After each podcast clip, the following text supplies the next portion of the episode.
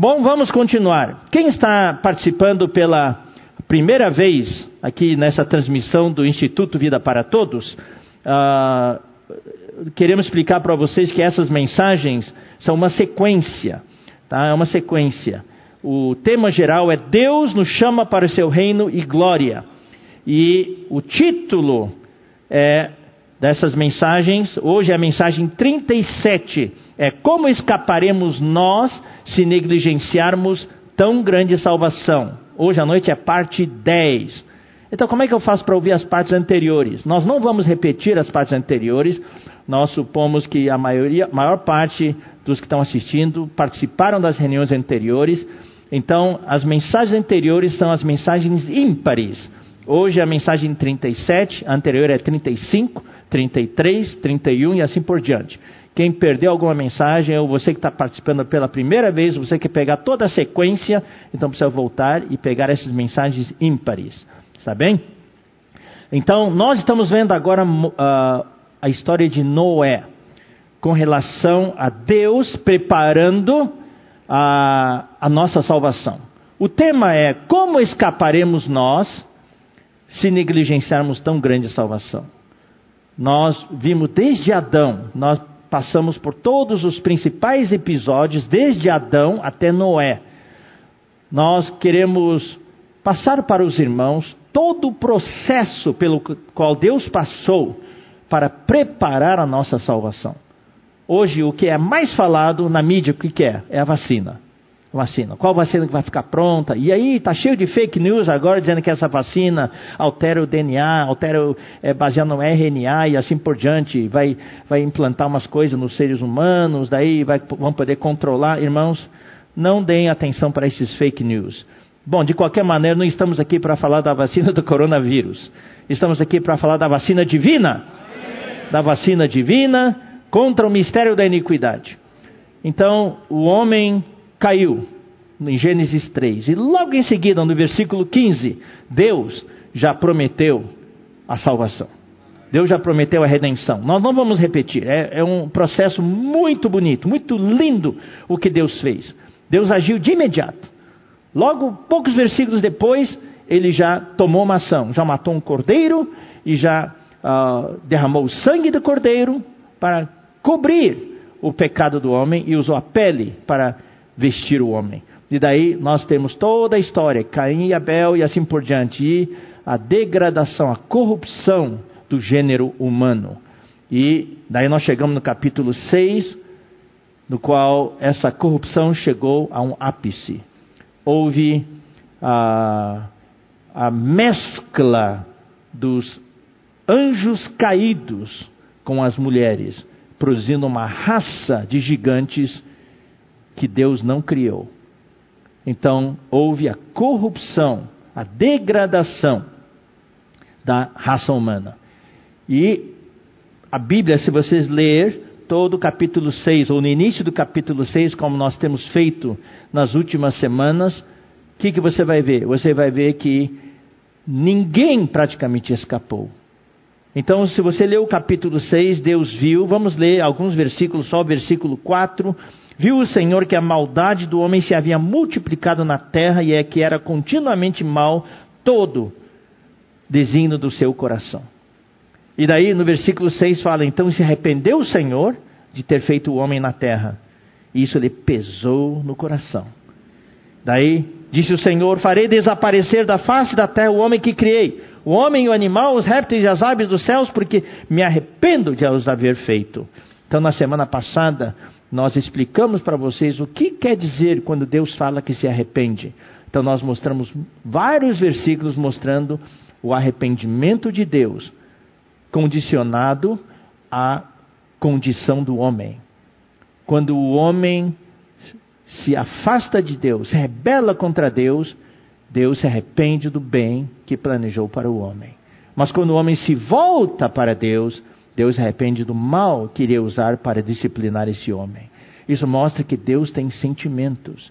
E que através da nossa conduta, através da nossa oração, através da nossa postura, nós podemos fazer Deus mudar de ideia. Nós podemos uh, influenciar Deus nas suas decisões. E nós vimos muitos exemplos assim. Mas também vimos versículos que mostram que Deus não é homem para que se arrependa. No que diz respeito a seu plano macro, o plano para o seu filho, o plano da sua economia, ele não muda. Ele pode fazer um desvio, mas o plano dele é permanente. O plano dele para a igreja é permanente. Individualmente, talvez ele tenha planejado algo tremendo para você, mas se você se rebela contra Deus, você é enganado pelo inimigo e se desvia, se afasta da vontade de Deus, daí Deus pode te deixar de lado. O plano que Deus fez para você não vai mais se aplicar para você. Deus pode aplicar esse plano para outra pessoa. Assim como nós vimos na história de Saul, Deus planejou algo para Saul, mas Saul depois preferiu agradar a homens e teve ah, bastante ambição, queria ah, guardar para si os bens materiais. Ele se rebelou contra Deus e Deus o deixou. Mesmo depois que ele tenha se lamentado e pedido perdão, Deus até podia ter perdoado, mas a consequência fica. Como nós demos o exemplo de uma criança que brinca com faca, a mãe fala para não brincar, a criança brinca, brinca e corta o dedo e atora o dedo. O dedo perdeu o dedo. Daí ela chora, pede perdão, a mãe pode perdoar, mas o dedo perdeu. Perdeu o dedo. Então nós temos que medir muito seriamente diante de Deus as nossas atitudes, nossas ações. Bom, daí o que, que nós vimos? Daí Deus se arrependeu, daí Deus queria acabar com a raça humana. Porém, Noé. Aí, esse foi o fator que mudou o destino da humanidade. O Noé, a vida de Noé, o viver de Noé, foi o que mudou, fez Deus mudar de ideia. Foi o que mudou o destino da humanidade e mudou a decisão de Deus. Daí, nós vimos na semana passada, no versículo uh, ah, 12, viu Deus a terra e eis que estava corrompida, porque todo ser vivente havia corrompido o seu caminho na terra. Então disse Deus a Noé: Agora Deus tinha com quem conversar. Antes Deus tomou a decisão sozinho. Ele ia acabar com todo mundo. Mas quando ele viu, descobriu um homem e a sua família. Noé e sua esposa, seus três filhos e as três noras. O líder era Noé. Por isso que a liderança é importantíssima. Aqui não fala que a esposa de Noé ou os filhos de Noé andavam com Deus. Aqui só fala que Noé andava com Deus. Mas pelo fato de eles estarem conectados com Noé, eles também foram salvos. Por isso, irmão, nós precisamos estar conectados a Cristo e conectados à igreja. Por isso que a vida da igreja é a nossa salvação. Nós estamos, precisamos estar conectados uns com os outros. Você se lembra de Ló? A salvação de Ló era ele estar junto com Abraão. No momento que ele se afastou de Abraão, as coisas negativas começaram a acontecer. Então, irmãos, vamos estar ligados aos irmãos. Vamos estar ligados entre nós, na família. Vamos estabelecer uma conexão forte. Né, nós tivemos aqui em Piracicaba, no final de semana passada, a, a, a conferência de paz aquela palavra foi muito difícil falar. Precisamos estabelecer em casa, desde que a criança nasce, na verdade, desde o ventre materno, a conexão dos pais com os filhos. Precisamos. É assim que nós vamos levar toda a nossa família para a salvação. Mas agora no versículo 13, Deus tinha alguém com quem conversar. Não era mais uma decisão unilateral, uma decisão só de, da parte de Deus. Daí disse Deus a Noé: Eu resolvi dar cabo de toda a carne. A mesma coisa que ele falou ah, no versículo 7. Mas aqui ele falou para Noé: Eu resolvi dar cabo de toda a carne, porque a terra está cheia de violência dos homens. Eis que os farei perecer juntamente com a terra. E na semana passada nós explicamos para vocês por que que estamos nos demorando um pouco aqui na história de Noé porque a história de Noé tem a ver com a volta do Senhor. O próprio Senhor Jesus, em Mateus 24, versículos 37 a 39, falou: Assim como foi nos dias de Noé, Os homens que, que, que faziam? Comiam, bebiam, casavam, davam em casamento, até o dia que Noé entrou na arca e veio o dilúvio e os levou a todos. O que aconteceu no dia de Noé é o que está acontecendo hoje. Então Jesus usou Noé como advertência para todos nós. Mas olha só, depois que Deus falou para Noé do que planejava fazer, que queria dar cabo de toda a carne, Deus encontrou em Noé um cooperador. Deus queria fazer algo. Ele tinha alguém para quem dizer o que fazer. Deus tem o seu plano hoje, queridos irmãos. Deus quer fazer muitas coisas. Será que você tem tanta intimidade com Deus? Será que você é como Noé que andava com Deus? Será que você hoje anda com Deus em comunhão? Não vamos pegar só esse andar com Deus como no Antigo Testamento, um andar exterior. Esse andar com Deus hoje é andar no Espírito. É estar ciente da presença de Deus na sua vida.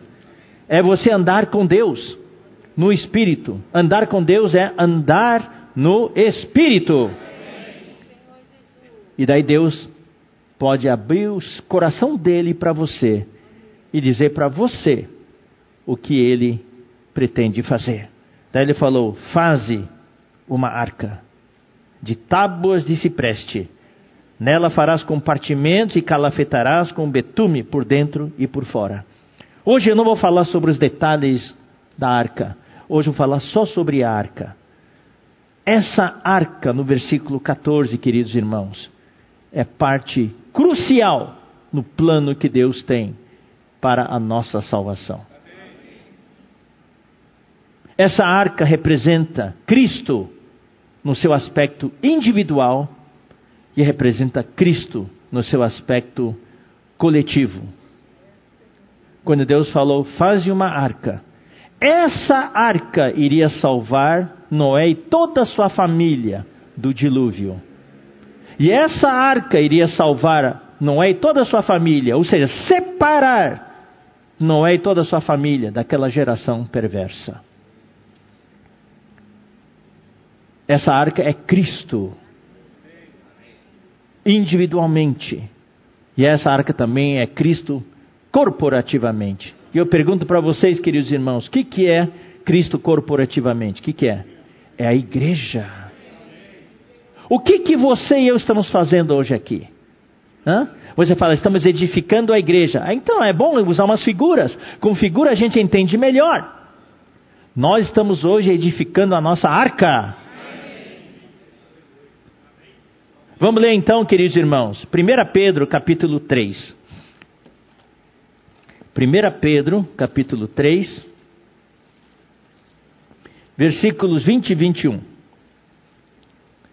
os quais, noutro tempo, foram desobedientes. Esses anjos caídos foram desobedientes quando a longanimidade de Deus aguardava nos dias de Noé. Deus mandou Noé fazer uma arca. Quando começou a falar de Noé, ele tinha 500 anos. Quando terminou a arca, tinha 600 anos. Nós não sabemos exatamente quando foi que Deus falou para Noé fazer a arca. Se foi desde o começo, então a arca levou 100 anos para ser construída. Uau, 100 anos. Claro, naquele tempo os homens viviam muitos anos, né? 800 anos, 900 anos. Imagine viver 900 anos. Você, você gostaria de viver 900 anos? Uau. Enquanto, vamos supor que a arca tenha durado 100 anos para construir, talvez menos. Naquele tempo, Deus foi longânimo. Deus deu chance para todos os homens. Deus deu chance. Deus destruiu a humanidade. A longanimidade dele. O que que fala nas epístolas de Pedro? Alguns julgam que a vinda de Cristo é, está demorada. Certo? Mas o que, que Pedro falou? Não, ele não está demorando, não. Ele é longânimo para conosco. É a mesma longanimidade no tempo de Noé não querendo que ninguém pereça, mas que todos cheguem ao arrependimento. Eu pergunto para vocês: vocês acham que no, se no tempo de Noé Algumas pessoas disseram: Não é, nós queremos participar dessa arca com você, também queremos construir. Você acha que eles seriam salvos ou não? Seriam salvos. Mas a questão é que ninguém quis se juntar a Noé. Hoje, de uma maneira geral, a maioria das pessoas não querem isso, mas graças a Deus, hoje, através do que o Senhor nos deu na vida da igreja, da vida da igreja em si, o nosso testemunho, testemunho de cada um de vocês, de cada um de vocês que está assistindo em casa, e vocês estão acompanhando a ação dos comportores dinâmicos, nós estamos influenciando as vidas de milhares e milhares e milhares de pessoas. Todos os dias, muitas pessoas nos contatam, querendo o nosso endereço, querendo saber onde nos reunimos, querendo saber onde que pode pegar, adquirir os nossos livros. Essa é a nossa função hoje. Então vamos continuar a leitura aguardava no dia de Noé, a longanimidade de Deus aguardava no dia de Noé, enquanto se preparava a arca, na qual poucos, a saber, quantas pessoas? Oito pessoas foram salvos através da água, a qual, figurando o batismo, agora também vos salva. Agora eu preciso parar um pouco aqui e explicar um pouco para vocês. Quando veio o dilúvio, antes do dilúvio, o que, que Noé e sua família estavam fazendo? Construindo a arca. E daí o que, que, que Deus falou quando ia começar a mandar a chuva? Deus colocou todos eles dentro da arca. E tinha só uma entrada, uma porta, e Deus fechou. E Deus lacrou aquela porta. Ficou impermeável e começou a chover. Aquela arca que eles construíram o salvou. O salvou do quê? O salvou primeiro do julgamento de Deus sobre aquela geração perversa. Eles foram salvos da condenação, eles não morreram. Todo mundo morreu, eles não. E aquela mesma arca também o separou daquela geração e os transportou para uma nova era, para um novo mundo, um mundo pós-dilúvio. Mas o segredo era o quê? Era estar dentro da arca. Essa arca, então vamos falar primeiramente da arca como o Cristo individual. Essa arca é Cristo. Deus colocou, quando você invocou o nome do Senhor, quando você foi salvo, Deus colocou você em Cristo. Digamos, esse celular é você, Deus colocou você em Cristo, essa Bíblia é em Cristo. Daí, quando Cristo morreu, o que, que aconteceu com você? Você morreu. Uma criança, quando uma mãe que está grávida, se a mãe morre, o que, que acontece com a criança? Morre também. Então, Cristo morreu, você morreu. Cristo foi sepultado, o que aconteceu com você? Você foi sepultado.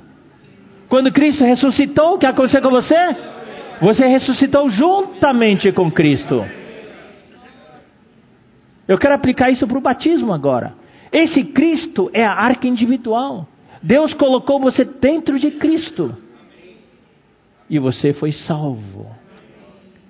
Daí Cristo morreu e foi sepultado, e você foi sepultado juntamente com Cristo.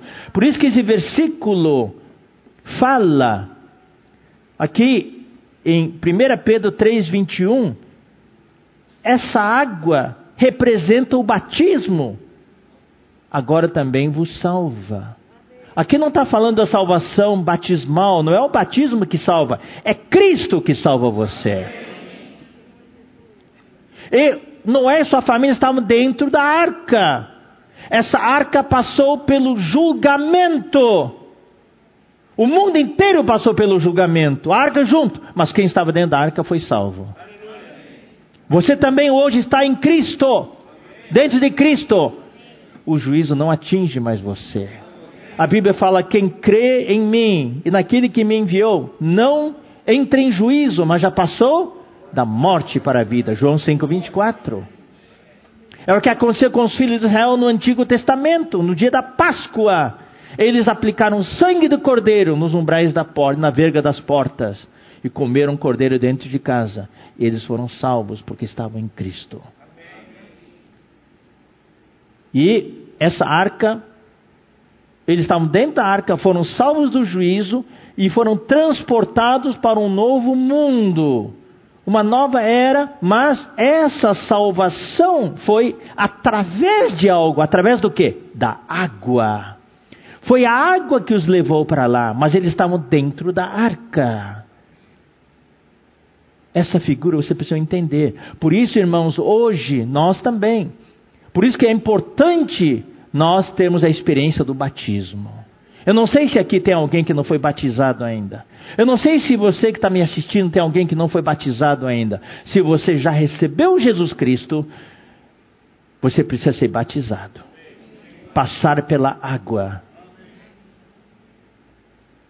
Os filhos de Israel passaram pela água e foram levados para um outro mundo, lá no deserto. Eles foram separados do Egito. Esse é o Cristo individual. Agora vamos falar um pouco do Cristo coletivo, que é a igreja. Vocês sabem, queridos irmãos, que o juízo de Deus está chegando. No Antigo Testamento foi o dilúvio.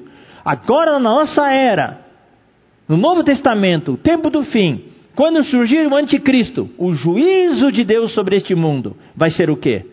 Vai ser a grande tribulação. E nós hoje, oh maravilhoso, nós estamos construindo a nossa arca, que vai nos salvar da grande tribulação.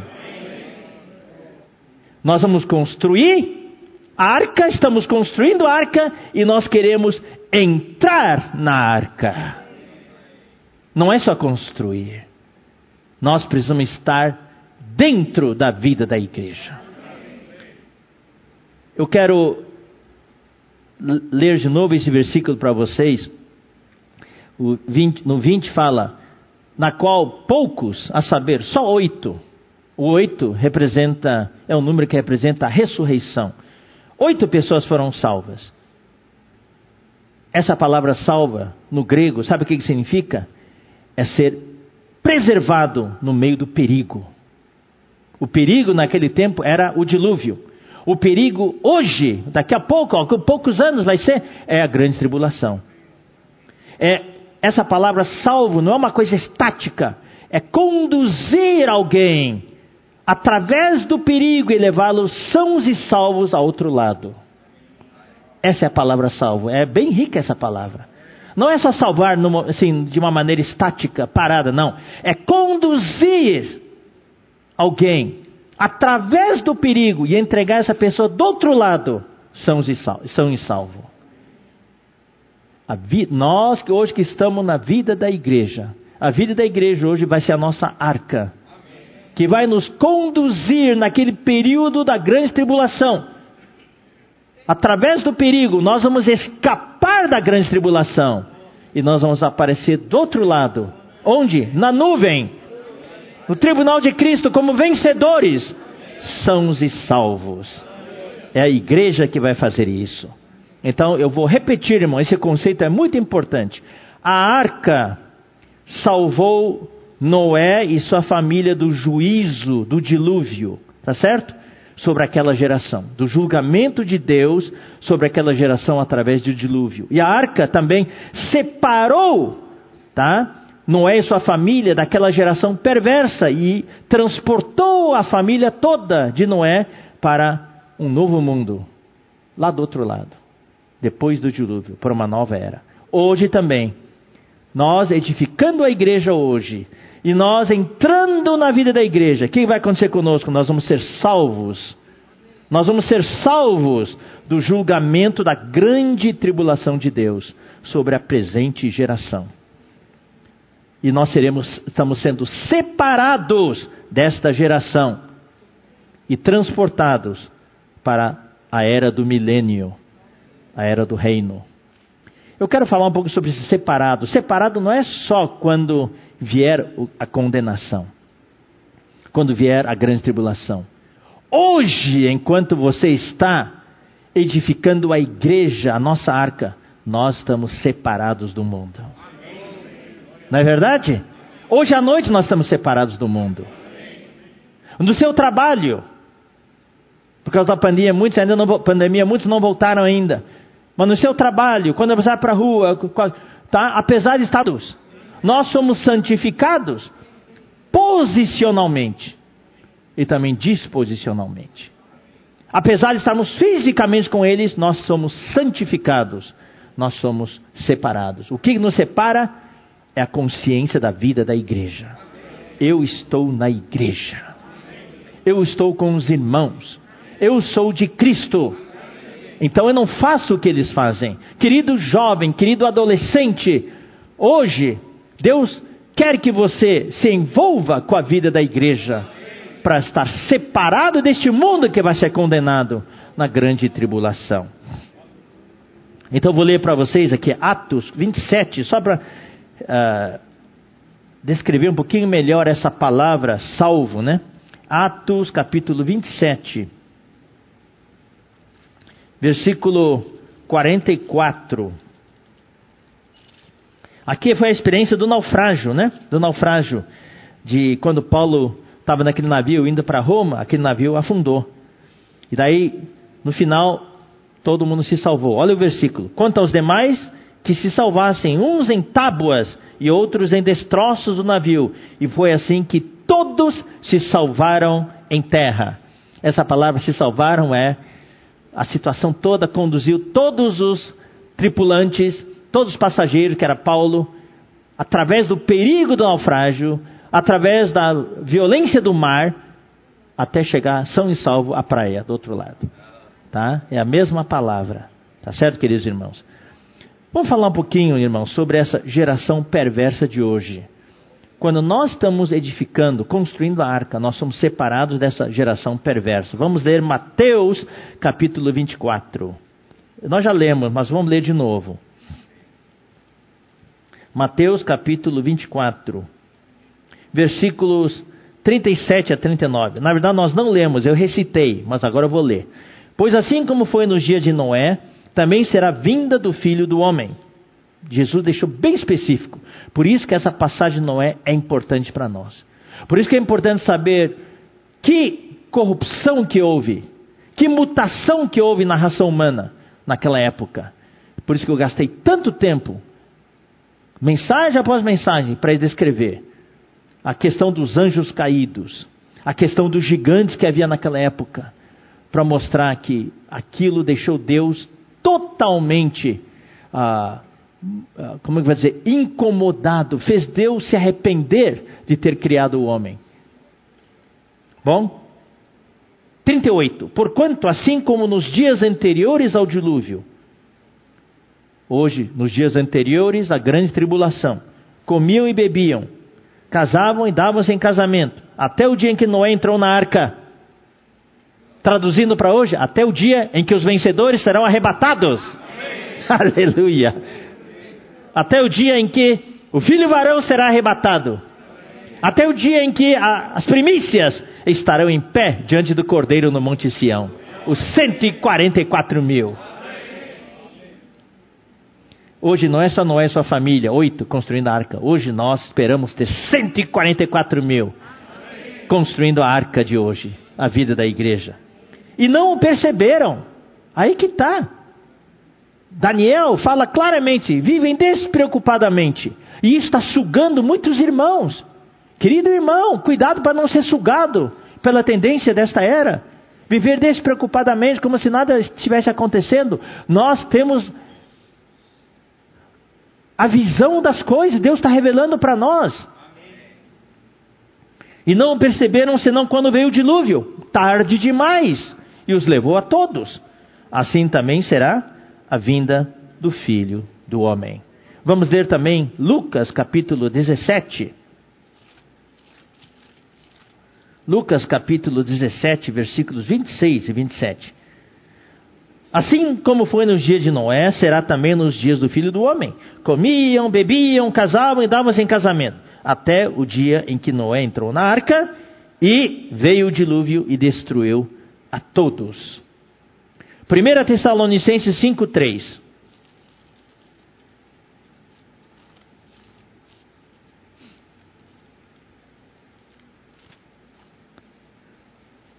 Quando andarem dizendo, quem? As pessoas do mundo, talvez até alguns irmãos, paz e segurança. Isso vai ser quando aparecer aquele político nos últimos sete anos. Ele vai trazer paz e segurança. A economia vai ter um surto de progresso, de avanço. As guerras vão parar e todo mundo falou: uh, todo mundo vai baixar a guarda. E muitos irmãos também vão baixar a guarda. Agora sim a coisa vai. Vai nada. Daí vai ser como fala em Daniel. Vivendo, eles vão viver despreocupadamente. Quando disserem paz e segurança, eis que lhes sobrevirá repentina destruição. O negócio é assim, pá, de uma hora para outra. De uma hora para outra, no meio dos metade dos sete anos, o anticristo vai aparecer. Daí vai vir repentina destruição. Como vem as dores de parto, aqui está para dar a luz, e de nenhum modo escaparão. Não tem escapatória. A única maneira de escapar é o arrebatamento.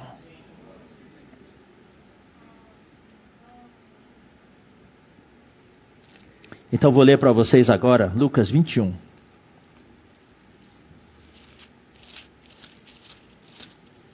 Lucas capítulo 21, versículos 34 a 36. Já lemos isso uns tempos atrás, quando falamos do perigo da internet, do www, da rede mundial, da teia de aranha. Acautelai-vos por vós mesmos, para que nunca vos suceda que o vosso coração fique sobrecarregado com as consequências da orgia orgia financeira, orgia de poder, orgia do, do entretenimento, orgia da política, todas essas coisas. Da embriaguez e das preocupações deste mundo, preocupado com o que comer, com o que beber, com o que vestir, com o salário, com isso, com aquilo, com as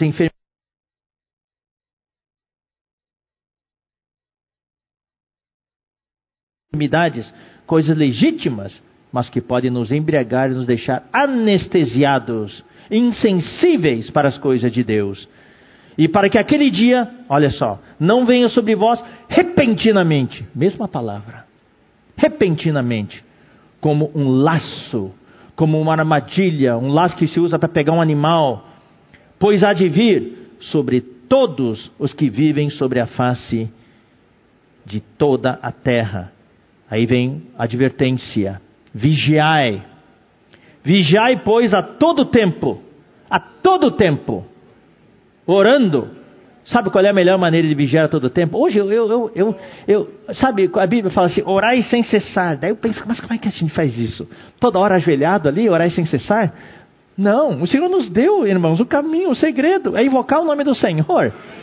Claro que nós precisamos ter momentos em que a gente tem que uh, parar tudo e se ajoelhar e orar por algum tempo, 20, meia hora ou até uma hora, tá? Mas quando fala orar sem cessar, sabe essa palavra orar sem cessar quer dizer que a cada minuto, cada segundo você tem a consciência da presença de Deus. Você, você, Deus está aqui, dentro de você ou do seu lado, onde quer que seja, você, você tem a consciência da presença dele e você está conversando com ele. Você está fazendo suas coisas, mas você sente a presença dele do seu lado.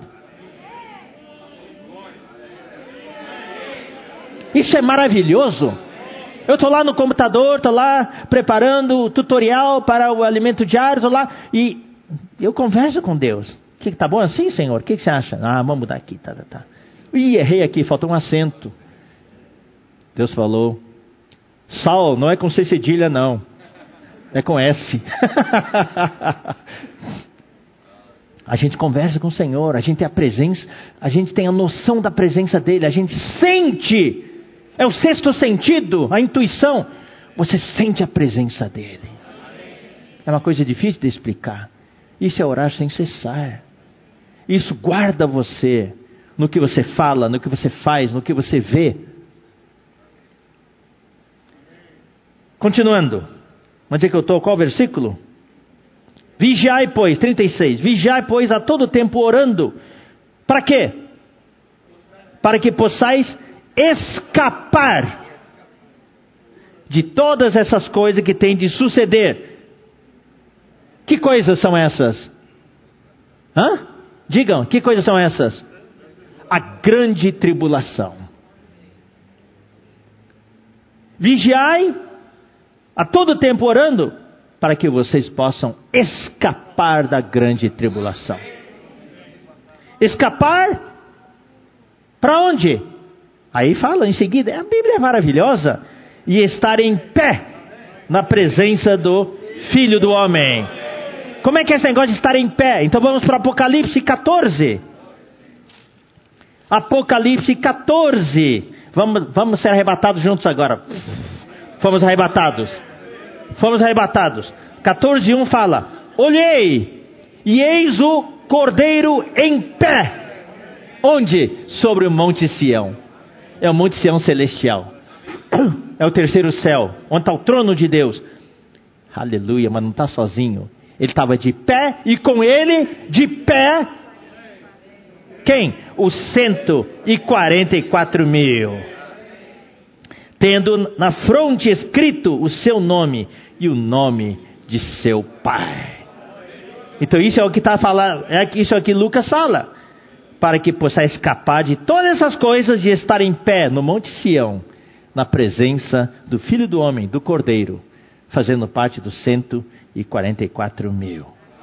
Vamos ler também Apocalipse capítulo 3, versículo 10. Isso, essa palavra é, é falada para a igreja em Filadélfia, a igreja tem pouca força, como nós aqui. Porque guardaste a palavra da minha perseverança, também eu te guardarei da hora da provação. Que provação é essa? É a grande tribulação, que há de vir sobre o mundo inteiro para experimentar, provar os que habitam sobre a terra. Nós vamos ser poupados, nós vamos ser salvos, ser guardados da hora da provação. Louvado seja o Senhor.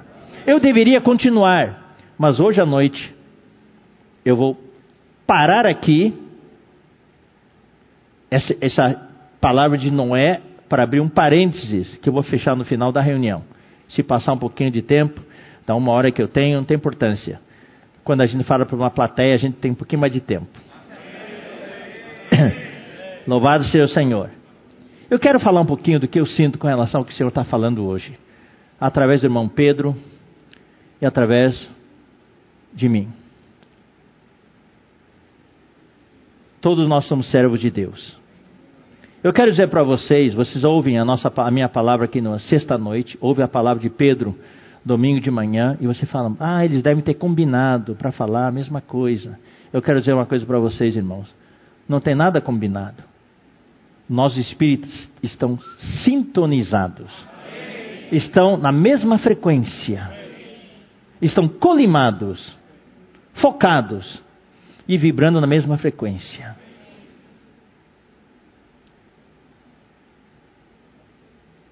O que eu falo, o que o Pedro fala, sem ter planejado, as coisas batem. Se vocês olharem, é o mesmo encargo.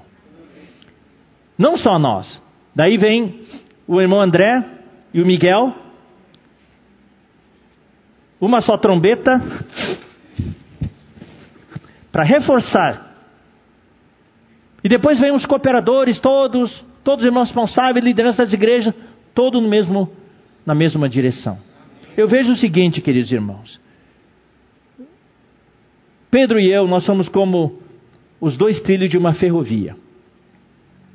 Eu quero humildemente falar da seguinte maneira: o Pedro, o irmão Pedro, vai lá, pá, coloca o trilho do lado direito. Onde ele colocou o trilho, eu coloco o outro trilho lado esquerdo, junto com o dele. Ele coloca e eu coloco junto com ele. Paralelo. Não um trilho assim e outro assim, não dá certo, tem que ser paralelo. Daí ele coloca outro trilho em seguida e eu coloco outro do lado dele. É isso que eu sinto. Eu sinto que esse é um fator de bênção do Senhor. Daí vem o Miguel, vem o André, Miguel, com os irmãos, com a locomotiva e o trem atrás, para vir ir por cima dos trilhos. Irmão Pedro falou uma vez também, ele é, é aquele que o Senhor está dando a revelação para ele, ele abre a picada, tudo, e vemos nós atrás, eu, depois o André, o Miguel e todos os irmãos responsáveis, cooperadores, nós vemos aqui e pavimentamos a estrada, para todos os irmãos poderem andar bem. Eu sinto que isso é glorioso. Quem ouviu a palavra do domingo passado? Mensagem 36. Levante a mão. É hora de fazer a sua escolha. Irmão, se quem não ouviu, irmão, vocês não podem perder essa palavra. Eu espero que vocês valorizem, porque você perdeu um, perde outro, perde outro, não vai voltar mais. Essa palavra foi já. Hoje está tudo aí no seu celular, pela internet, você pode ouvir. Talvez você não possa assistir, não pôde assistir naquele momento, mas você precisa fazer um esforço. Por isso que eu falo, como escaparemos nós se negligenciarmos tão grande a salvação? Quem perdeu aquela palavra pode significar, eu vou falar isso, irmãos. Eu estava em São Paulo naquela manhã. Na hora do almoço, eu falei com eles. Eu estou muito feliz de ter participado dessa reunião. Ao vivo. É diferente. Pois não, essa reunião ao vivo, é diferente, não é? De que assistir pela internet. Porque ali eu pude interagir na hora do almoço com os irmãos. Para digerir mais, assimilar melhor aquela palavra. Aquela palavra que o Pedro falou na mensagem 36, sobre é hora de fazer a sua escolha, naquela parte final que ele falou sobre como ser um vencedor, quem pode ser um vencedor. Eu vou falar um pouquinho sobre isso agora. Eu sendo que eu vou abrir mão um pouco de encargo de Noé para reforçar a palavra do Pedro. E ele vai falar parte 2 agora, no próximo domingo. Essa palavra pode significar você ser um vencedor ou não. Pode determinar. Não percam. Eu, eu, eu rogo a vocês, irmãos. Se precisar, eu me ajoelho aqui. Ó. Eu rogo a vocês. Ouçam essa palavra. Na primeira parte ele fala né, sobre uma, um novo conceito da economia de Deus. E na segunda parte ele fala sobre uma palavra mas muito encorajadora, que eu vou tentar falar um pouquinho aqui. Quem pode ser um vencedor?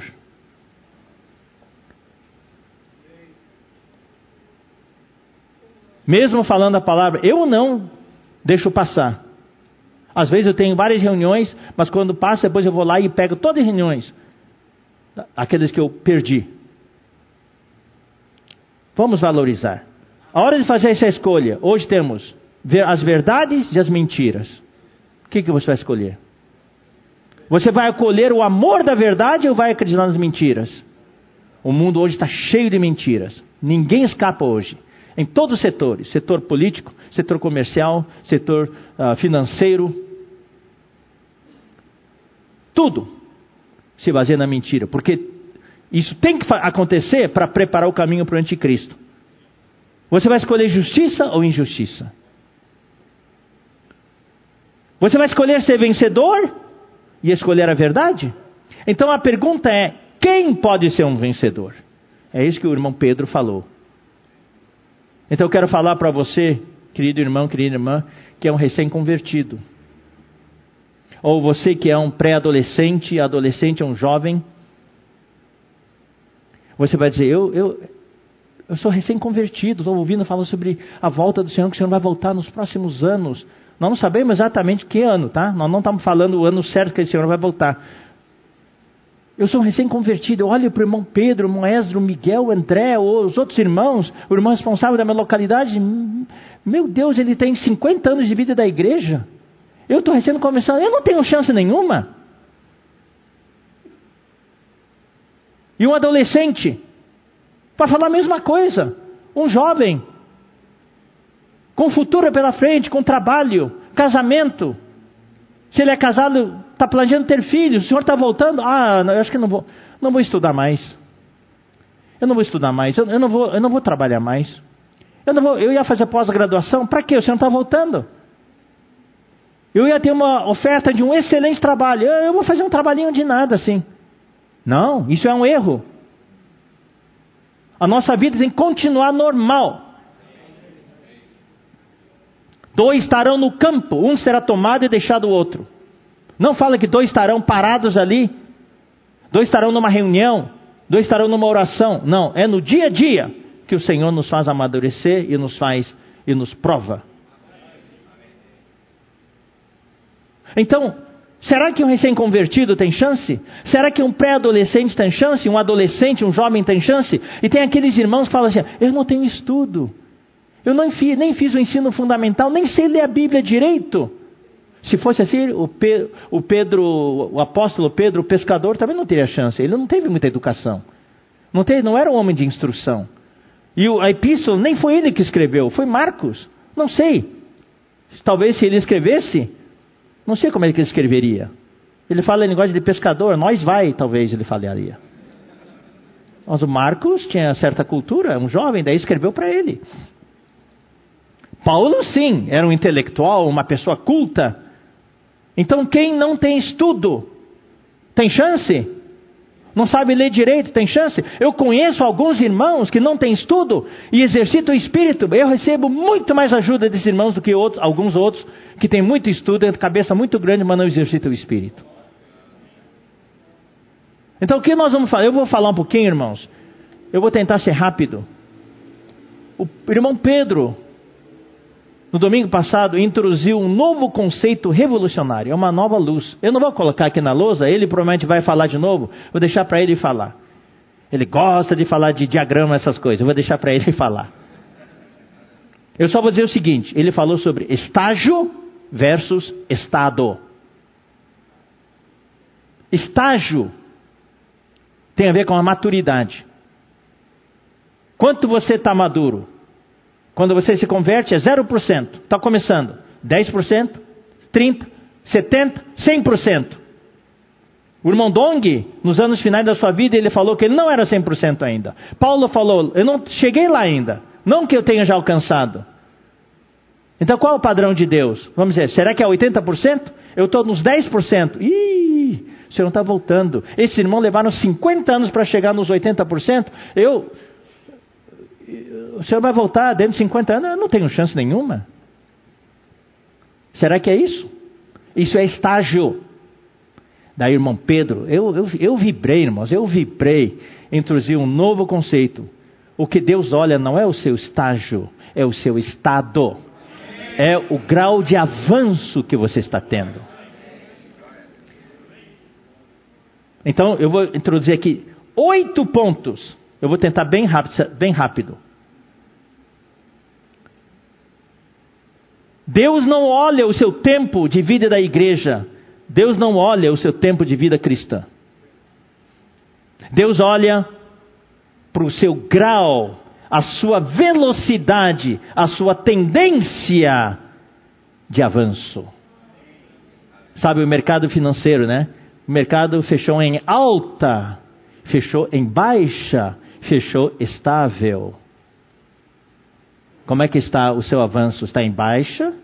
Está estável ou está em alta? Deus não olha até onde você atingiu. Deus olha se você está em alta. Se você está subindo, avançando, você é um vencedor. Mesmo que você só seja 5%, você é um vencedor, porque você a tendência sua é subir. Dado o tempo que você precisar, você vai chegar aos 80, 90, até 100%. Tá? Segundo, Deus não olha a sua é o primeiro ainda, na verdade. Deus não olha para o seu a sua maturidade, o quanto você amadureceu. Deus olha para o seu crescimento. A taxa de crescimento. Deus é justo. Claro, irmãos, que a maturidade é importante. Se Deus der muitos anos para você, ele demorar mais para voltar, você vai chegar num grau de maturidade muito grande, como o irmão Dong. Ele atingiu uma idade física bem avançada e Deus deu para ele uma maturidade muito avançada, porque ele teve os anos. Nós podemos ter irmãos que estão na vida da igreja 60 anos, mas ele chegou talvez só aos 30%. Mas tem um irmão que entrou na vida da igreja e está subindo, desfrutando, participando com uma tendência de alta, Dado talvez cinco anos, ele chegaria nesses 30%. Então, é o crescimento que importa. Número dois, não é a sua posição atual, é a sua postura, a sua atitude que importa. Terceiro, não é o quanto conhecimento você tem, é o seu coração de busca. Você pode ter muito conhecimento e você se sentir satisfeito já. Talvez você não seja um vencedor. É conhecimento morto. Mas você tem uma atitude de buscar, tem um coração de busca. Você é um vencedor. Quarto, não é só amar o Senhor de uma maneira geral. Isso é para a igreja em geral. Mas é amar a vinda do Senhor. Isso é reservado para o filho varão, para os vencedores. A maioria dos cristãos, de certa maneira, amam o Senhor, mas quantos amam a vinda do Senhor? Então, se você ama a vinda do Senhor, seguramente, irmãos, você vai ser um vencedor. Quinto, não é só servir o Senhor rotineiramente. Muitos servem o Senhor, alguns Alguns irmãos já conhecem o serviço tanto que nem mais precisam invocar o Senhor, nem dependem mais do Senhor, servem rotineiramente no seu homem natural. Não, não é só servir o Senhor. Tem que servir esperando a vinda do Senhor. Nós vamos ler alguns versículos mais tarde, daí vocês vão entender. Isso aqui é só para mostrar alguns, alguns conceitos. Não é estar perto da linha de chegada. É continuar a correr. Você talvez diga assim: Ih, até eu chegar na linha chegada vai demorar demais, eu nunca vou chegar lá. Deus não vai olhar para isso. Quando Jesus voltar, Ele vai olhar se você está correndo. Se você ainda está correndo, você é um vencedor. Não importa se você não chegou ainda, mas se você está correndo, você é um vencedor. Tem a parábola dos trabalhadores da vinha. Uh, Daí o Senhor saiu para contratar trabalhadores da vinha. Na primeira hora contratou alguns, na terceira hora, na sexta hora, hora sexta, hora nona, depois na hora undécima. Hora undécima são cinco da tarde. Daí você é contratado na hora undécima. Você é um irmão novo, você é um jovem, você é um adolescente. Você olha, uh, aquele irmão está trabalhando desde as seis da manhã, eu entrei às cinco da tarde, eu não tenho chance. Não, a Bíblia fala nessa passagem que todos ganharam o mesmo galardão. Deus não olha quando que você foi contratado. Deus não olha quando que você veio para a vida da igreja. Se Deus te chamou, você respondeu e está servindo a Ele, você é um vencedor. Isso está em Mateus 20.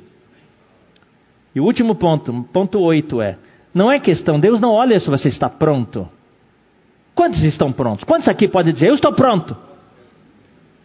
Paulo, ele não sabia se estava pronto. O irmão Dong falou que ele não estava pronto. Eu acho que não tem ninguém que pode dizer que está pronto. Deus não olha se você está pronto. Deus olha se você está se preparando. Você está se preparando? Se você está se preparando, você é um vencedor. Agora vou fa falar um pouquinho mais, maneira um pouco mais extensa agora, com versículos as atitudes e estados, não é estágio, é estados de um vencedor. Número um, para ser um vencedor, eu estou falando, irmãos, não é que você está maduro, que você está lá na frente, não. É tudo a sua atitude, a sua postura, o seu estado atual, a sua atitude. Para ser um vencedor, você precisa vigiar. Deus só vai olhar para isso. Você está vigiando? Você é um vencedor. Então vamos ler uns versículos. Lucas 12. Lucas capítulo 12. Versículo 37. Esse versículo Pedro leu no domingo passado. Ele deu um, um trecho bastante extenso. Só vou ler alguns versículos. Bem-aventurados aqueles servos a quem o Senhor, quando vier, os encontre. De que jeito? Vigilantes. Aqui não fala os encontre maduros, totalmente, uh, totalmente crescidos. Não. Desde que estejam vigilantes. Em verdade, eu vos afirmo que ele há de cingir-se, dar-lhes lugar à mesa, e aproximando-se, o cingirá. Quer ele venha na segunda vigília, quer na terceira, bem-aventurados serão eles, se assim os achar. Sabei, porém, isto: se o pai de família soubesse a que hora viria o ladrão, vigiaria e não deixaria arrombar a sua casa. Então, quando Deus vier, ele vai olhar se você está vigiando. Essa é a única condição que ele vai olhar. Ficai também vós apercebidos. Apercebidos quer dizer preparados. Preparados. Porque a hora em que não cuidais, o filho do homem virá. Vamos ler Mateus 24, versículos 40 a 44. Eu não posso me delongar muito. Tá? 24, 40 a 44. 40 fala assim: Então dois estarão no campo, um será tomado e deixado o outro. Ah, no conceito antigo, é, ah, aquele que foi tomado é aquele que estava 100% maduro. E aquele que foi deixado é aquele que recém foi salvo, é um jovem, um adolescente, um recém-convertido.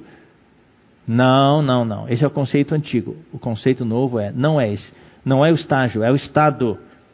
Duas estarão trabalhando no moinho, uma será tomada e deixada a outra. Quem vai ser tomado? Quem vai ser tomada? O versículo 42 e 43 fala: Portanto, vigiai, quem vai ser tomado é aquele que estiver vigilante. Está vigiando. Oh, o senhor voltou. Vai ser tomado. Aquele que está lá distraído, olhando para cá, para cá, o senhor volta. Então, tem que vigiar. Então, vigiar é o segredo. Porque não sabeis em que dia vem o vosso Senhor. Mas considerai isto: se o pai de família soubesse a que hora viria o ladrão, vigiaria e não deixarei que fosse arrombado a sua casa. Mesma passagem, está vendo? Por isso ficai também vós apercebidos preparados, porque a hora em que não cuidais, o filho do homem virá. Então não pode ficar despreocupado, distraído com as coisas, olhando para os lados, porque quando ele vier, irmãos, é num relampejo assim, é rápido, instantâneo assim. Você perdeu por uma fração de segundo, olhou para o lado, já foi. Então é vigiar. Segundo, Lucas 12. Qual a atitude? Lucas 12, 41 a 43. Pedro também falou isso aqui, eu só vou mencionar. Achei maravilhosa essa palavra. Então Pedro perguntou: Senhor, proferes esta parábola para nós ou também para todos? Disse o Senhor: Quem é, pois, o mordomo, fiel e prudente, a quem o Senhor confiará os seus conservos para dar sustento a seu tempo? Aqui não fala que é um irmão maduro, um irmão muito crescido. Não. Quem tem que fazer? Dar comida para os seus irmãos. Você está cuidando de alguém. Você tem uma rede de cuidado, você está cuidando dos irmãos. Você é um irmão novo, você é um jovem, mas está cuidando de outro jovem. Você é um irmão novo, mas está cuidando de um irmão mais novo que você. Você é um adolescente, você está encorajando outro adolescente. Bem-aventurado aquele servo a quem seu Senhor, quando vier, achar fazendo assim. Aqui não fala quando vier, achar ele maduro, crescido. Não. Se ele estiver fazendo assim, ele é um vencedor. Ele é um vencedor. Número 3 é a questão da arca. Quem que estava maduro naquela época? Se você pegar Noé, a sua esposa, os seus três filhos, as três noras, quem estava maduro? Se alguém, se tem alguém que está maduro, deve ser Noé. A Bíblia não fala que a esposa de Noé andava com Deus. A Bíblia não fala que sem cão e Jafé, Jafé andava com Deus. Cã, eu acho que não andava muito não. Pelo que aconteceu mais tarde. Mas quem que foi salvo? Todos eles. Por quê? Porque estavam na arca. Você quer ser um vencedor? Esteja na vida da igreja. Não é só passivamente construindo a arca, edificando a arca. Todos foram salvos porque construíram e edificaram a arca. Esse é o número 3. Número 4. Isso o irmão Dong nos falou. O irmão Dong, na verdade, foi quem introduziu esse conceito anos atrás a parábola das virgens de Mateus 25. No nosso conceito, a vasilha tem que estar cheia, 100% cheia de azeite, o irmão Dong falou. Não, irmãos, eu li a Bíblia com cuidado. A Bíblia não fala que tem que estar cheia de azeite. Por causa do tempo, nós não vamos ler. Você leia com mais cuidado. Só fala que as, virgens nécias não levaram azeite consigo, mas as prudentes levaram azeite na vasilha. Quanto azeite? Não sei. O irmão Dong falou para nós, levou o suficiente. Suficiente para quê? Irmãos, daí é, o noivo demorou, eles, elas dormiram. Daí chegou a meia-noite, veio o som. Chegou o noivo! Elas todas acordaram, mas as lâmpadas já tinham se apagado. Daí as nécias tentaram acender a lâmpada, mas não tinha mais azeite, queimou tudo já. Mas aí as prudentes, daí entornaram um pouco do azeite da vasilha na lâmpada e puderam acender. Quanto? Eu vou dizer uma coisa para vocês, irmãos. Mesmo um pouquinho dá para reacender a lâmpada. Tem que ter azeite na vasilha. E Deus vai olhar. Se você só tem um mês de vida da igreja, a cobrança de Deus é que você tem que ter talvez 5 ml. Se você tem 50 anos de vida da igreja, é 800 ml que Deus vai querer. Azeite, né? Então, queridos irmãos, é ter azeite suficiente. Fiquem encorajados, irmãos. Portanto, tem que exercitar o espírito, ler a palavra para ter azeite na vasilha. Número 5. Para ser um vencedor, Deus só exige que você conserve o que você tem. Ó, vamos ler aqui. Apocalipse 2.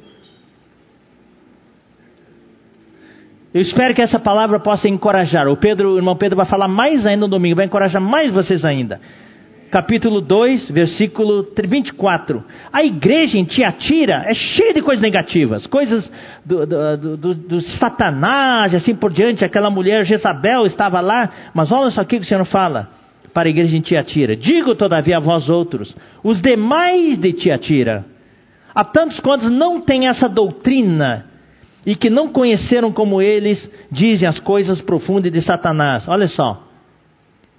Outra carga eu não jogarei sobre vocês. Eu não vou exigir que vocês tenham muita maturidade. Não vou exigir muito de vocês.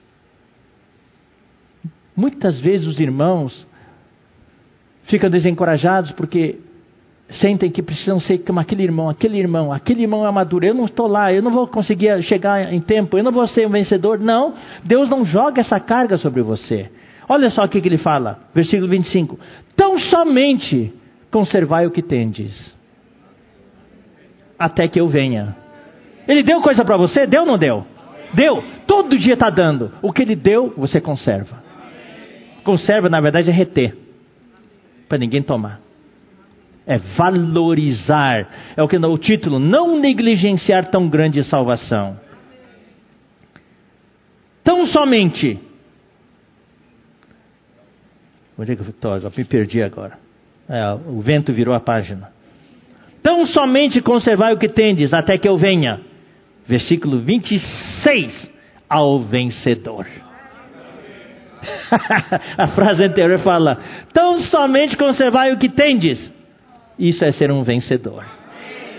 Querido adolescente, querido irmão novo, você está aqui, você acha que não vai chegar lá.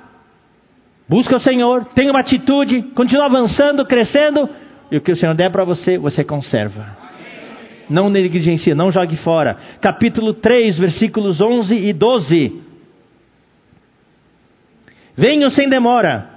Olha só, mesma palavra. Conserva o que tendes, o que tens, para que ninguém tome a tua coroa. Uau! O que quer dizer isso? O que quer dizer que ter a coroa? Que você já é um vencedor.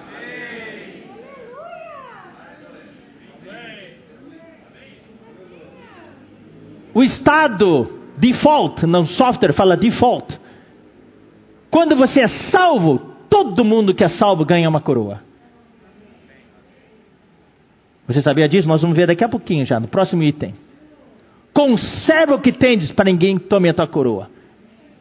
Ou seja, queridos irmãos, no momento que você se converteu, você já é um vencedor. Cuidado para não deixar de ser um vencedor. Esaú nasceu com direito de primogenitura, mas lá pelas tantas ele vendeu, ele desprezou, daí ele perdeu. Você nasceu em Cristo com uma coroa para ser vencedor. Cuidado para não perder essa coroa. Se você conservar o que Deus deu para você, você vai ser um vencedor. Você não precisa ganhar a coroa, você já está com a coroa. Número 6. Quando somos salvos, somos salvos vencedores. É o que nós lemos agora, Apocalipse 3, 11b. Conserva o que tens para que ninguém tome a tua coroa. Lucas 23. A história do ladrão que foi crucificado com o Senhor. Eu pergunto, ele teve tempo para crescer ou não? Hã? Eu acho que foi a salvação e morte mais instantânea, mais rápida que houve. Ele foi um vencedor ou não? Foi ou não? Foi o único a quem o Senhor prometeu pessoalmente, boca a boca. Lucas capítulo 23. É a atitude dele que o salvou. Lucas 23, versículo 33. Quando chegaram ao lugar chamado Calvário, ali o crucificaram, bem como os malfeitores, um à direita, outro à esquerda. 39. Um dos malfeitores crucificados blasfemava contra ele, dizendo: Não és tu o Cristo? Salva-te a ti mesmo e nós também. Respondendo-lhe, porém, o outro repreendeu e disse: Nem ao menos temes a Deus, estando sob igual sentença? Nós, na verdade, com justiça, porque recebemos o castigo que os nossos atos merecem, mas este nenhum mal fez. E acrescentou: Jesus, lembra-te de mim quando vieres no teu reino. Jesus lhe respondeu: Em verdade te digo que hoje estarás comigo no paraíso. Ele foi salvo, vencedor. Daí ele morreu, mas foi um vencedor. Tá? Então, todo mundo que é salvo, querido jovem, querido adolescente, querido irmão recém-convertido, você já nasce em Cristo, você se converte sendo um vencedor. Agora conserva o que você tem para não perder. Versículo, uh, item 7. Ser um vencedor é perseverar até o fim, é não desistir. Você desistiu, jogou fora a sua coroa. Não desista. Então, Apocalipse 2,10.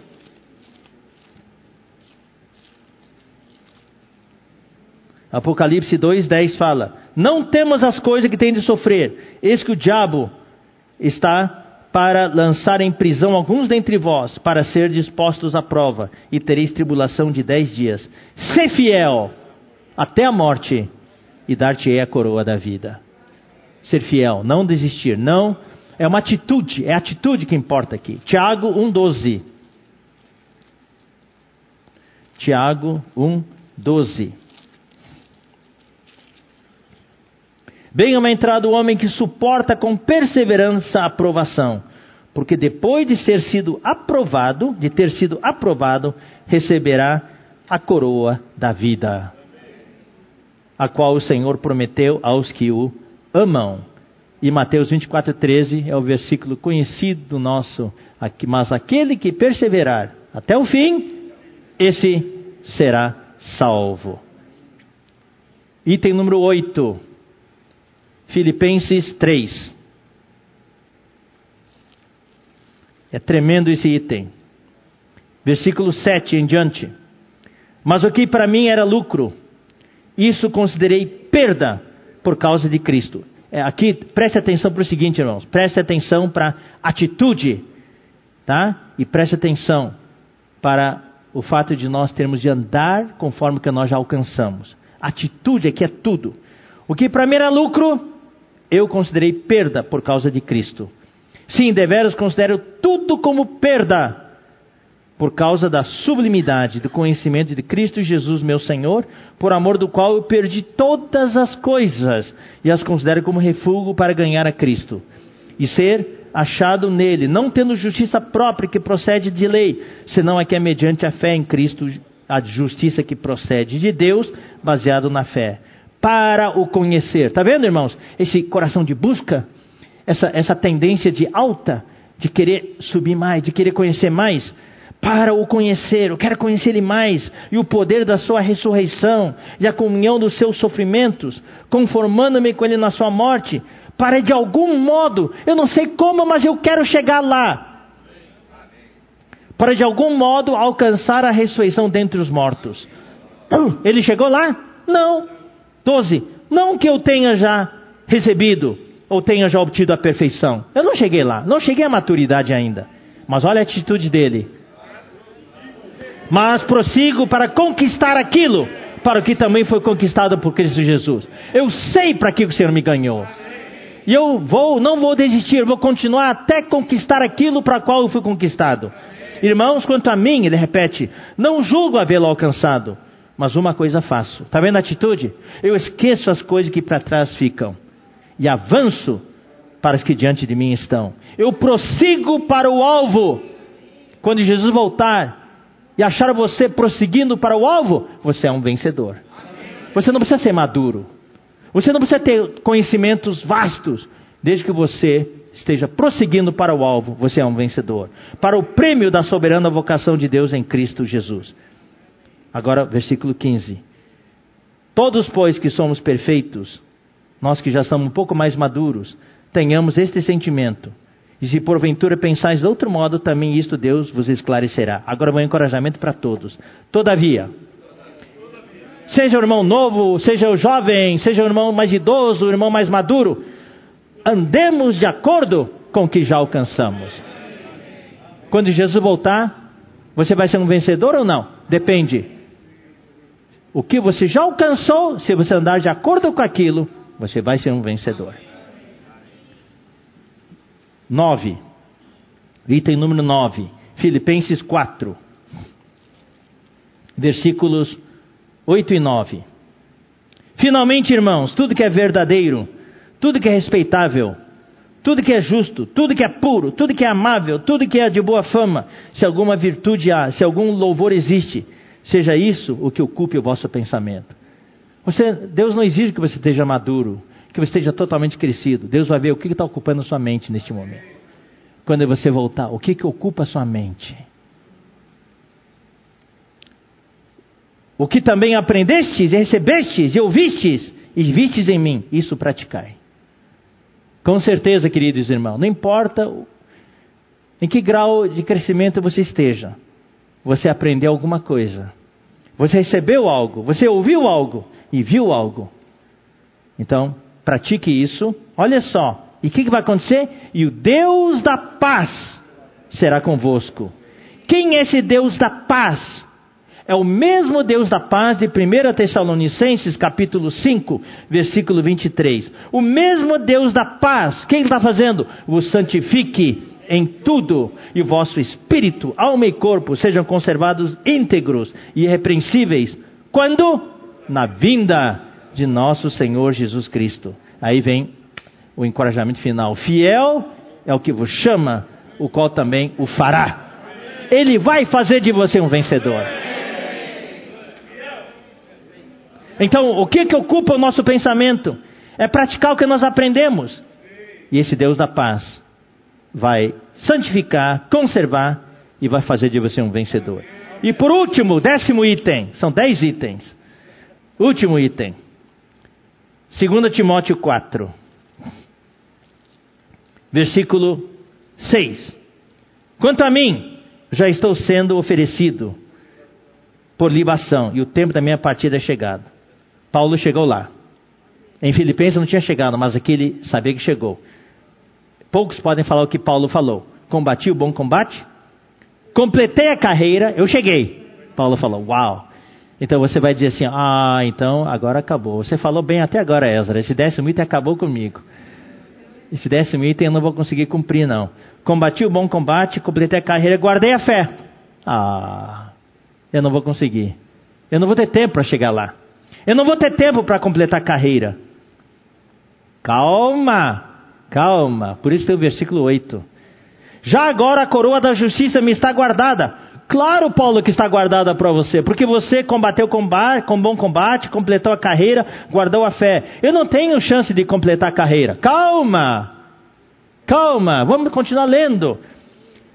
A coroa da justiça me está guardada, a qual o Senhor reto me dará naquele dia, certo?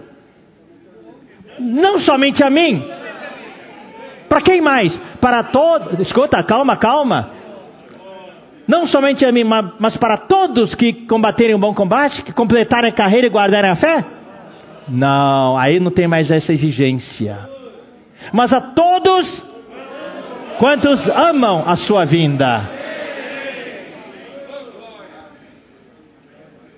Se você, mesmo que você não tenha ainda terminado o seu combate, você não tenha completado a carreira, você não guardou a fé totalmente ainda, porque não teve tempo, Deus só vai olhar uma coisa para você ter a coroa.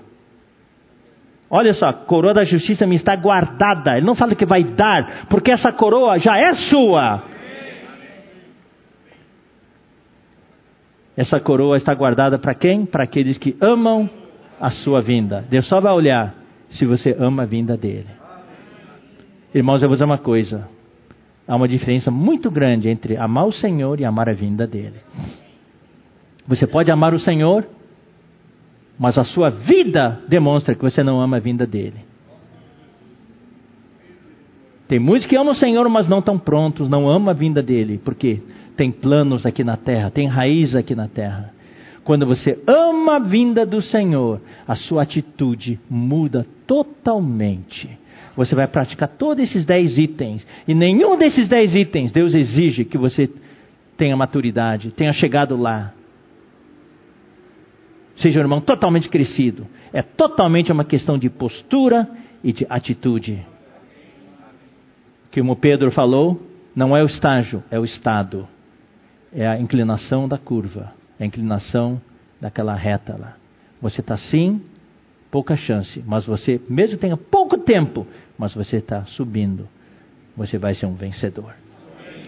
Agora, isso é do lado dos irmãos em geral.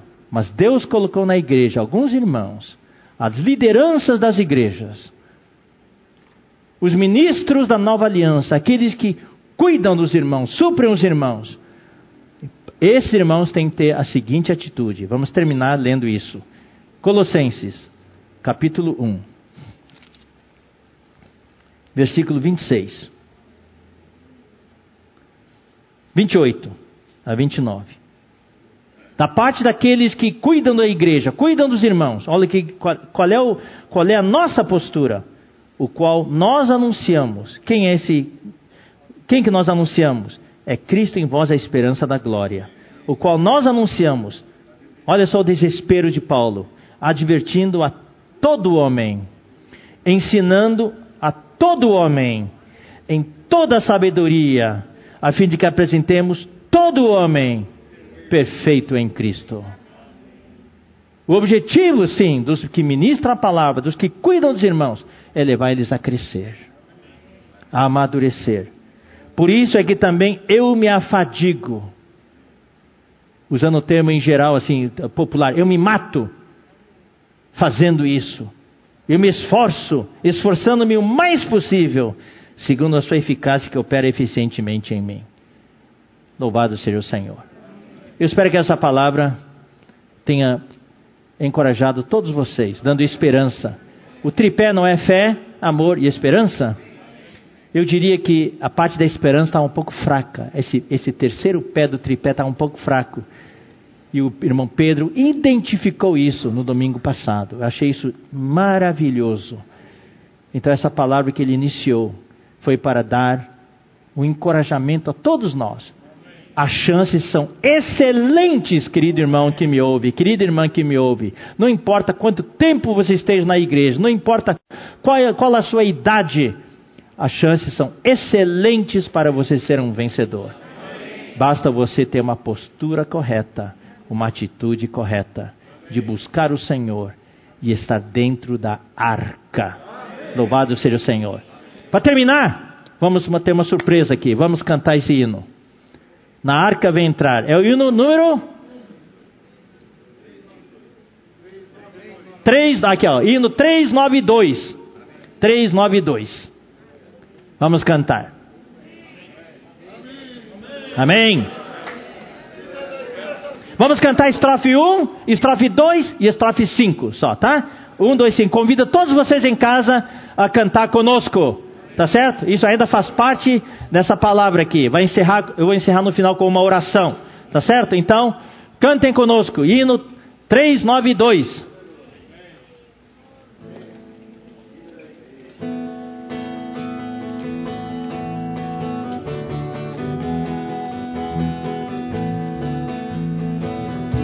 cada igreja que porção. Todos os dias, cada da visão, eu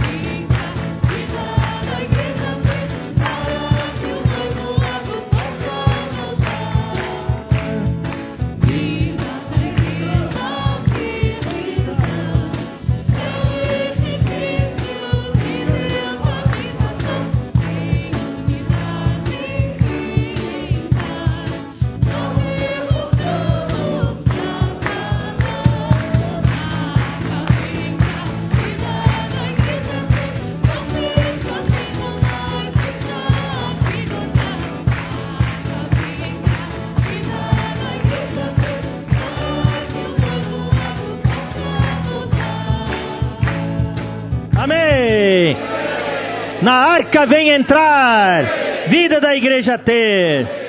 A arca vai ser a nossa salvação. Vamos orar agora para encerrar.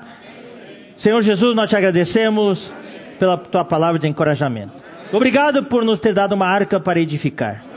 Essa arca vai ser a nossa salvação. Nós temos Cristo e a igreja.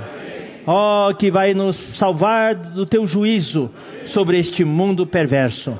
E esta arca, que é a vida da igreja, e Cristo, que é Cristo e a igreja, vai nos conduzir para a era do reino, para o novo mundo, separando-nos dessa geração perversa. Obrigado, Senhor, que nós somos o pequenino rebanho, mas agradou ao Pai dar-nos o reino. Obrigado, Senhor. Todos nós podemos ser vencedores. Eu oro por todos os irmãos, pelos irmãos que estavam desencorajados, pelos recém-salvos, pelos irmãos, pelos adolescentes, pré-adolescentes, os jovens, estavam desencorajados, achando que não iam conseguir chegar lá, que não haveria tempo suficiente para amadurecer. Tu nos mostraste hoje, desde o domingo passado, dia 6 de dezembro, ó Senhor Jesus, 8 de dezembro, que, Senhor Jesus, que nós todos podemos chegar lá. Muito obrigado, Senhor Jesus. Ó Senhor Jesus, todos nós fomos salvos para ser um vencedor. Louvado seja o Senhor. Senhor, abençoa os irmãos, abençoa as igrejas. Senhor, também lembramos de todos os irmãos que ficaram enfermos esta semana. Aumentou o número de irmãos enfermos pela Covid. Cuida deles. E aqueles que partiram também, consola a família. Ó oh, Senhor Jesus, seja com todos os irmãos neste final de ano. Nos salva das distrações. Nos mantém no foco, Senhor. Muito obrigado. Nós oramos e abençoamos em nome de Jesus. Amém. Amém? Louvado seja o Senhor. Domingo à noite temos encontro marcado com o irmão Pedro Dong, às 19 horas, para a continuação dessa palavra maravilhosa que ele deu início no domingo passado. Amém? Até a próxima oportunidade. Até sexta-feira que vem aqui em Piracicaba.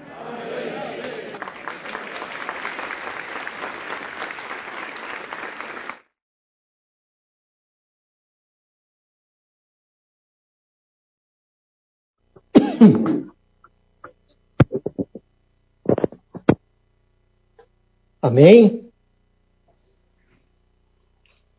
Aleluia. Senhor Jesus,